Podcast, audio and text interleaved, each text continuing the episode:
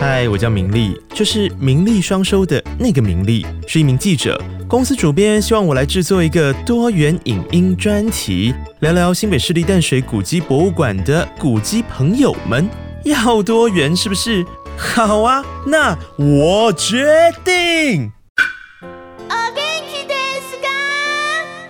不是这种多元，没有要拍电影，是这种。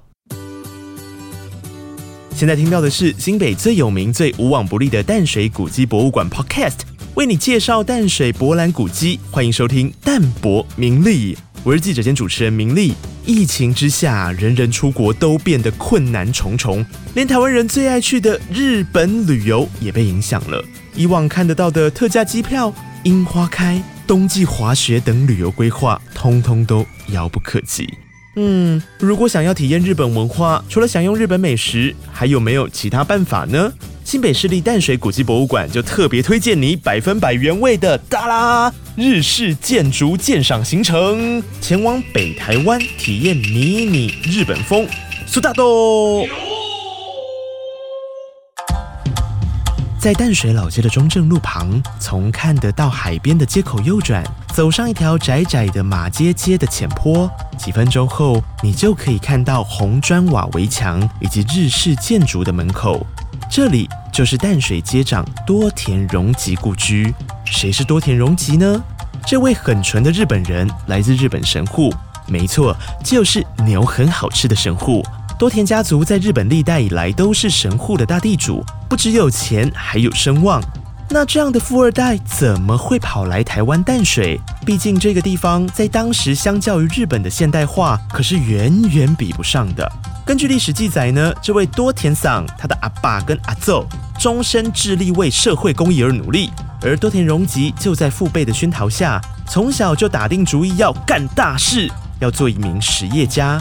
三十三岁那一年，他漂洋过海来台湾，一看就觉得，嘿，喜欢，有钱赚，就开始在台北成立商会，卖一些电器什么的。后来逛街逛到淡水的时候，就发现，哇，这边的海景好美，又有好多商人，超适合做生意置产。如果你想要和商人做生意，你会怎么做呢？是不是带着自家的商品跑去那边开店兜售？诶，可是多田是有钱人，有钱人怎么样？跟你想的不一样。他决定啊，先去淡水的税关处当酒保，哦，也就是卖酒的人。这酒保当着当着，直接是拿下东京卖酒株式会社的独家代理。你想喝这家，那就只能来找多田桑。只能说啊，这真的验证了有钱人跟你想的不一样啊。当酒保有很大的好处，就是可以大方请客人喝酒，而且大家在吧台前面聊八卦的时候，你都可以名正言顺的听。我们的多田桑就这样听着听着，然后没事请人喝酒，十多年后就这样被推荐当上了淡水街长。等于是保送公务员呐，但是人家可是有好好的做事，不像还有以及好了，不要再消我音了，后知大大。总之，多田桑在担任淡水街长的期间，推动道路建设、盖图书馆和学校，就是如果有日治时期好宝宝章，他一定会拿好拿满的那种。至于今天节目一开始要介绍的多田荣吉故居呢，就是他住过的。哎。别人老家有什么好看的？哎，真的还蛮好看的。前面有说多田桑的家族啊，在神户是超级大地主，所以他自然很会挑地点啊。不只要能够保值，风景还要很好。这个多田荣吉故居啊，就在山丘的半山腰，坐北朝南，居高临下。轻松在庭院门廊，你就可以看到整个淡水河和观音山，景色美到爆。而且在更早的时候，原本的地址还是拿来作为学校使用。不止低林，还有人杰。多田桑更像很多日本家庭一样，在自己的住家前面打造了日式庭园景观。大家可以上网 Google 看看，相信一看到实体就会知道哦，这个造价真的是有钱人跟你想的不一样。那后来这个多田桑的老家怎么会变成古迹呢？台湾光复之后啊，多田桑就必须要回神户老家，所以他用六千元把房子卖了。什么？你说很便宜？拍谁哈？我们现在也没有时光机回去竞标了。后来这栋建筑物就被经济部收编，二零零五年经公告为指定古迹保存，整修之后开放民众参观。在这个没办法出国的年代，想感受一下日本风情，多田桑的老房子会是一个很棒的打卡景点哦。说到这里，我们就先来体验一下现场的感觉吧。有。这里就是最具有日本风的轻旅行第一站多田荣吉故居。虽然离淡水老街要走一小段路，不过现场啊有换浴衣与卡塔的体验服务。我们来采访一下拍照的民众，请问一下，你们怎么会知道这边？网络上还蛮有名的啊，现在还不能出国，想说就来拍一下。哦，是的，哎，不过说真的，其实除了浴衣体验之外哦，那也因为环境保存的真的太好，有时候啊，小动物就很喜欢这里，像是故居这边呢，就经常被投诉青蛙叫太大声了。好了，你们很吵。对不起，对不起，すみません。不好意思，你挡到镜头了。不，不好意思，不好意思，ごめんなさい。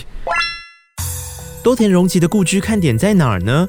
刚刚说了，除了它丰富的故事， 其实就是台湾少见的正统风味日本建筑。二战过后，日本人离开台湾，完整保存下来的日式庭园真的很少，即便有啊，也都只剩下遗迹，连庭园布置、木造建筑都还看得到，就真的只有在我们多田荣吉的故居啊。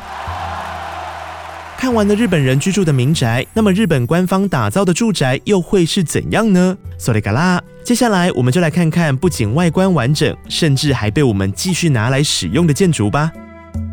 有。沿着淡水中正路走呢，淡水福佑宫旁啊，我们就可以看到那个指引的标示了。那顺着阶梯慢慢的往上，就会抵达低调的老宿舍，也是我们这一次淡水日本风轻旅行的另一个重要景点，那就是淡水日本景观宿舍。哎，不好意思，帮我开门好吗？淡水日本警官宿舍就跟它的名字一样，在日治初期啊，是淡水郡役所警察课长宿舍，要求好难念。后来呢，则是改成淡水警察分局的分局长宿舍，一个人住的宿舍。天哪，好羡慕！好啦，总之如今是保存良好，后院啊还建有防空洞哦。现在台北新北是不是几乎都看不到防空洞啦？大家还记得萤火虫之墓那个空袭来要躲进去山洞的画面吗？这一种构造啊，可是完全反映那个年代的风情呢。有日治时期的官方建筑都会有用意和功能，而警官宿舍盖在这里也有它的考量哦。你们知道是为什么吗？不知道哎，干嘛盖在这里？我觉得一定是想要监视人家，所以盖在这。早年淡水建筑不多，警官宿舍所在的位置视野非常好，可以看到淡水整个景色和观音山的风景。当然啦，还有港口的情况。所以是的，没错，就是方便监视才选这里的。但是现在大家到这边都会发现，其实已经不像以前视野这么辽阔了，因为房子盖都盖得差不多。淡水第一排，景观看不见。淡泊名利。不过，景观宿舍也不是总给人冷冰冰的形象。这里呀，有一段关于宠老婆的暖心小故事哦。是说，国民政府时期，淡水分局长住在这里，平日外出办公，老婆在操持家务之外的娱乐就是学跳舞。可是家里唯一可以练习的原侧，也就是日本的传统建筑旁边那个走道。大家看日剧不是就会看到有人坐在那边吃西瓜、看风景啊，或是泡茶、坐着看月亮等等的。对，那个就是原侧。传统的原侧因为距离不大，要练习跳舞真的很难，而且可能会掉下去。分局长一看就，哎呀，我的爱妻怎么能够受委屈？于是就掏出了他的信用卡买单，增建了家里的原侧空间，让老婆大人跳大艺术家都没问题。另一半就是要这样宠。听到这里，大家可以转头若有深意的看看枕边人。日本一日轻旅行，今天就先介绍到这啦。下次来淡水，不妨找找这两个日式古老建筑。最后再给大家一个彩蛋，在淡水警官宿舍后面的阶梯，你继续往上走，可是，在 IG 上面非常火热的重建街，要说是淡水老街。这个重建街啊，才真的是名正言顺哦。为什么这条街要重建啊？有一说呢，是因为巴黎的居民在一七九六年遭遇到水灾跟火灾，许多人无家可归，因而搬迁到这个地方来重建家园，所以之后就改名叫做重建街。两百多年前还是淡水最热闹、最多政商名流选择居住的黄金地段，后来啊还诞生了一首自己的主题曲，也就是《温哪怕亏心来蒙汤》。没错，老街也有所谓的街歌。这一首歌啊，是由一位曾远赴日本游学的台湾自由生扛把子王长雄老师所撰写。这位台湾金娜当时可是连续两次拿下东京语文馆的辩论比赛冠军。台湾人竟然讲日文讲得这么烂邓，这个在当时可是超级大新闻呢。长大后，他因为有感于外出游子思乡的心情，就谱写了这一首《温哪怕亏心来蒙汤》。凤飞飞也有翻唱过哦。好了，就说到这边，我也想要回家打开家里的门窗了。我是明丽，这里是带你走过淡水波澜古迹的淡泊名利 Podcast，我们下次见。